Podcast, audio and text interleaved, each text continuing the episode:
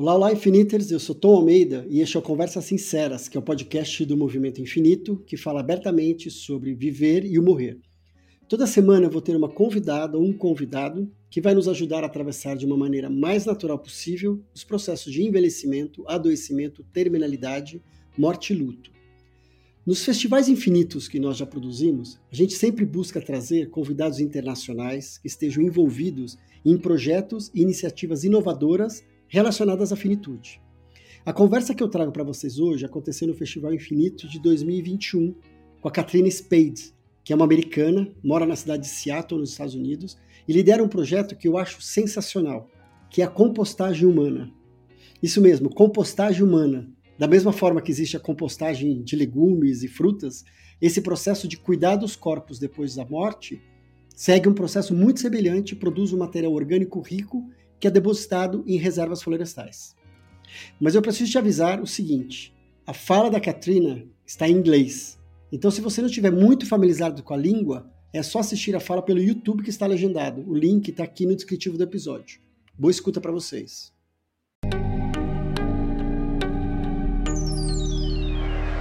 Então a gente vai agora para essa conversa que é a conversa mais inovadora do Festival Infinito. E já faz muito tempo que eu queria trazer essa pessoa super querida. E eu estou muito feliz de apresentar a Katrina Spade para vocês. Ela é designer, ela é empreendedora, ativista e responsável por um projeto de compostagem humana. Isso mesmo, compostagem humana, sem caixão, nada de queimar o corpo. A ideia é devolver à terra o próprio corpo para que ele possa alimentar as florestas. Bem-vinda, Katrina! Thank you so much. It is a huge pleasure to be here.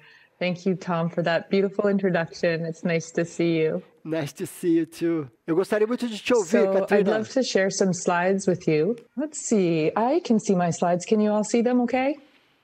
There we go. There they are. Excellent. So thank you, Tom. My name is Katrina Spade. I'm the founder and CEO of Recompose which is a company based in Seattle, Washington, up far in the Pacific Northwest, far from many of you today, although I guess we're probably all over the globe. and my company is focused on bringing a new form of disposition and death care to the world, specifically human composting. And the reason I started this work uh, almost a decade ago is because I started to think about what I wanted for my own body when I died. Just uh, my family is not religious in particular. And I was just curious. I had turned 30 years old and, uh, of course, was feeling very mortal because of that. And, um, and so started into the two main options we have um, in most of the world cremation and conventional burial. And I found all over the world are reaching capacity. There are many of them in in um, in especially in urban centers are full or close to full. And I also found out that there's quite a carbon footprint in our conventional burial practices. If you think about it, we have to manufacture the casket, the graves, the um, the concrete grave liner. We manufacture the headstone all of that is transported to the cemetery. And then, of course, we have um, centuries of upkeep of that century, of that uh, cemetery, mowing the lawn, etc. So I was surprised at the carbon footprint that convention. see here. I think I froze for a moment. Thank you, technology. Um, and then I looked at cremation because that's really the default today in the United States, especially, and growing fast. And I found out that, of course, not surprisingly, cremation has an environmental toll as well. We use natural gas most of the time to incinerate a body, and um, and and really, what struck me was the fact that beyond the environmental toll of either of these options was I thought a lack of um, of honoring the nutrients in our bodies when we die and the and the um, disconnect between our own death and the natural cycles. And so, luckily for me, uh, just around that time, I was in graduate school for architecture. A friend called me on the phone and she said, Have you heard about farmers composting cows? And I said, I hadn't heard about that, but clearly, if you can compost a cow, you can compost a human. And so that phone call really began my journey into bringing this new form of disposition, of death care to the world. The really the the essence of what's happening is the same as what's happening all over the world on the forest floor as dead organic material falls to the ground sticks leaves your your iron dead chipmunk and um, and decomposes to create soil all of us are familiar with that process it's um, technically it's a composting process as nitrogen and carbon are um, connecting with oxygen to create this beautiful topsoil. And it happens all over the world. And really, what Recompose does is take that process and accelerate it a little bit and perfect it, if you will. I'm not saying we're we're more perfect than nature. I would never say that, but we really make it work um, consistently and um, and quite quickly.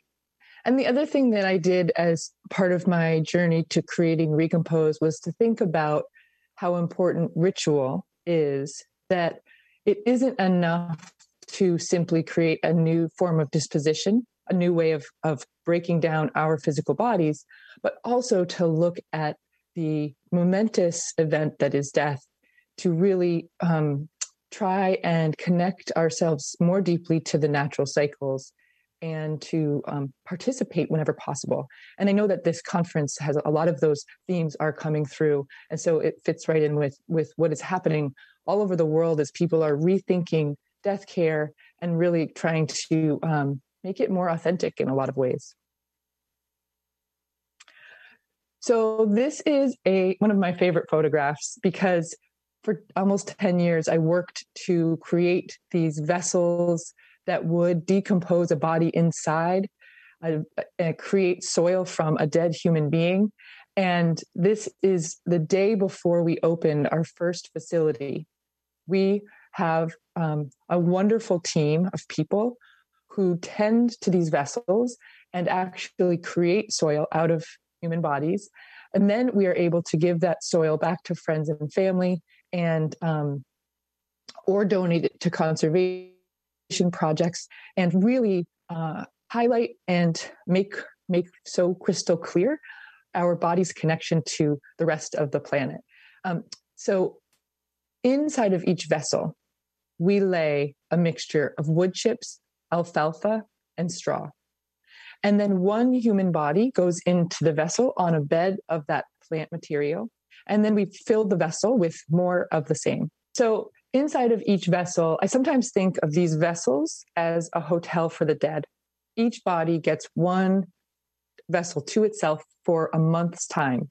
And during that month's time, the plant material, the body decompose thanks to microbial activity. Um, these microbes are on me right now. They're on you as we speak. They're in the air. We don't have to place them in the vessel, they exist naturally in the world. And because we've created the perfect environment for them to thrive, they break the body down in a matter of one month. And then at the end of one month, what we have is this nutrient rich compost that we can give back to families if they choose, of course, or many families uh, choose to donate it to conservation projects. And so it's hard for me to uh, to always get at the the benefits to this idea. I mean there are lots of benefits i should say. The most kind of clear cut no pun intended benefit is the fact that each person's soil represents a full metric ton of carbon saved and so when we start to think about this reaching scale and demand growing for this idea and if we start to think of it um, being the choice instead of cremation or conventional burial we see that there could be a tremendous opportunity to reduce the carbon footprint of the funeral industry.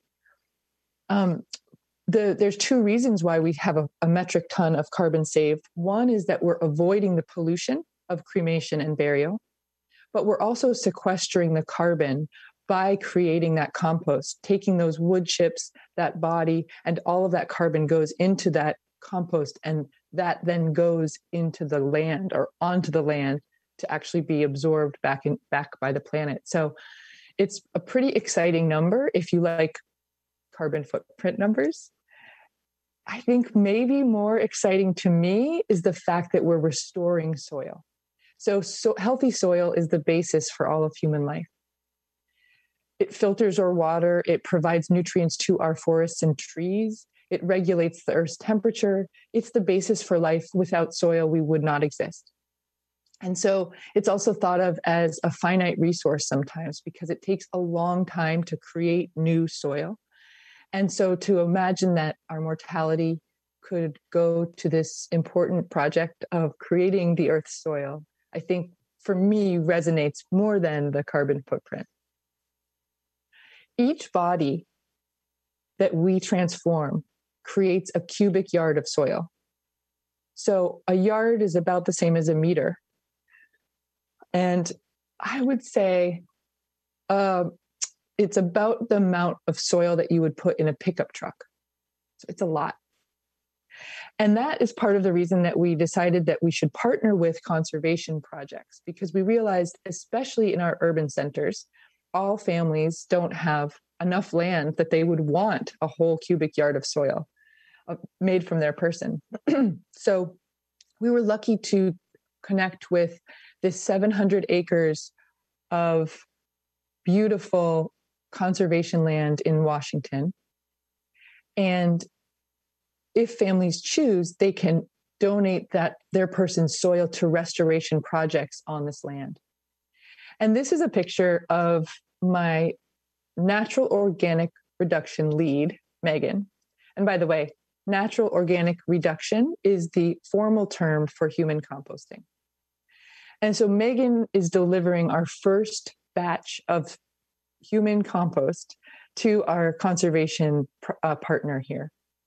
And you see that it is a giant trailer full of compost. We recognize that this is sacred. And we also recognize that at some point we cease to be human. At some point in the in this beautiful lifetime of ours, we are no longer human. We have to release the fact that we uh, are an individual and we get to return to the forest. And so there's something I think very profound about seeing this combined. I think it's seven cubic yards of soil in this um, in this trailer, and it's being brought. We drove it down the highway, and we in sort of inelegantly dump it on to this field, and then it gets used to um, restore meadows and to plant alder trees and for all sorts of projects on this land.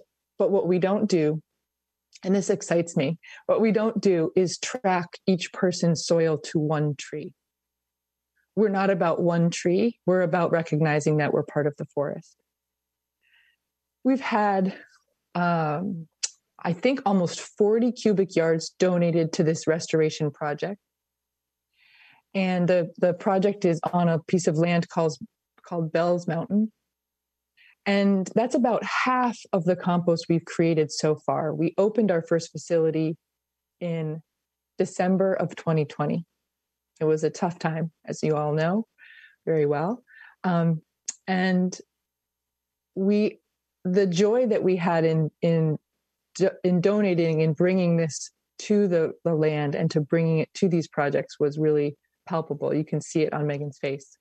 Our vision is to be the choice, to be a choice that's available everywhere if we possibly can, and to and to remove the the default choice of cremation from being a default. And what I mean by default is today in the United States, over 50% of people choose cremation and that's expected to rise to 70% in the next couple of years. And the problem with that is that I don't think people are choosing cremation because they love fire. And most people aren't choosing cremation because it's a religious or a faith for faith reasons. or even for cultural reasons. They're choosing cremation as a default because it's cheaper, it feels simpler, and many people think it is more environmentally friendly. But as I pointed out in the first slide, um, cremation has quite a carbon footprint and an environmental toll. It emits mercury and particulates and carbon into the atmosphere. And I think that if we could provide a new option that was as easy um, to use as cremation, then we could see human composting be the default. And that means that every single person who has died is building ecological wealth on the planet. And every single person who has died is helping to heal our climate crisis. And every single person who has died, their friends and family are perfectly aware of how connected they are and their loved ones are to the cycles of nature. So that is Recompose's goal. That's my goal, my life's goal, it turns out. And um, I think one thing to say is I've been amazed at the interest that goes beyond the environmental um, activists. It, we have served Catholics and we have served um, all ages, and we have served people from all walks of life and all um, political stances, and that has really surprised me and um, and been quite beautiful to see. And for some people, it's I want to turn into soil. I want to grow new life. And for some people, it's I want the last gesture I make on this planet to be gentle. And for some people, it's I want this because it's different and I like I like those people a lot because it's a little bit it just feels like this works for me because it's not the status quo. So someday we might be the status quo and I would be happy about that. But for those people who are choosing us because we are different, I applaud that as well. I am excited to talk to Gisela and Tom now, and I know there will be a lot of questions that come up. So I think what I'll do is stop talking here I'll ask you to come and join our website, our newsletter, if you will. Follow me on Instagram and Twitter. And we are always updating of our progress. Our goal is to open three new facilities in the next couple of years. So I hope you'll join us for that journey. Um, thank you. Katrina, Obrigado. Hello. Oi, eu estou muito feliz que você está aqui. É... Saudade da gente se encontrar pessoalmente. É, antes de eu trazer a Gisela para conversar, eu queria te perguntar um pouco, que você falou rapidamente, mas eu queria que você falasse um pouco mais sobre o ritual, que você falou que é importante, né? O quanto que também uma das, do, do, do propósito de vocês é que a família participe desse ritual. Conta um pouco mais para a gente como que é feito esse ritual. Thank you. That's such a good question. So, as I mentioned, we have these vessels, and each person's body gets placed into one vessel and stays there for a year. Um, excuse me, it stays there for a month. Ah, no, just one month. And um, and so what we decided to, that was important to us is to make sure we mark that time, mark that moment because it's the last time we will be human. Our bodies on the outside of the vessel, surrounded by friends and family. And then when we're placed into the vessel, it begins our transformation. And that transformation will take us beyond humanness and, into the rest of the ecosystem. We'll become so many different things. Our molecules and atoms will disperse. And so, actually, the ritual for us is is quite simply the laying of the body into that vessel. And before we do that, we have the body laid on what we call a cradle. And our staff place plant material onto the body, the same plant material that goes into the vessel with them. So, wood chips, alfalfa, and straw. And you get this sense that this plant material is, well, it's so tactile and it smells beautiful. And it's very natural. And sometimes families place flowers or plants from their own yard on top as well. And then we load the body into the vessel and close the door. And so it's a very, I think it's a simple act, but very meaningful and really, again, is sort of authentically marking uh, the moment.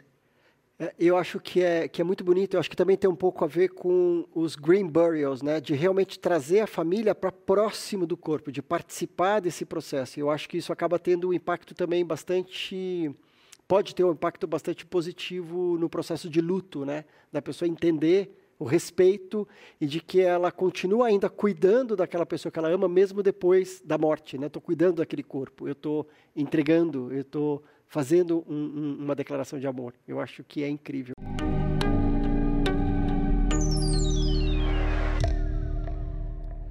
E além dessa conversa com a Katrina, que aconteceu no festival, nós também falamos sobre outras possibilidades de ritual aqui no Brasil, que são o enterro, a cremação e também a doação de corpos para estudos em universidades. Você já chegou a pensar sobre isso? Como é que você quer que o seu corpo seja cuidado? Conta lá pra gente no Instagram do Infinito, no infinito.etc. E eu prometo que logo mais eu trago essas outras conversas aqui para o nosso podcast. Até o próximo episódio.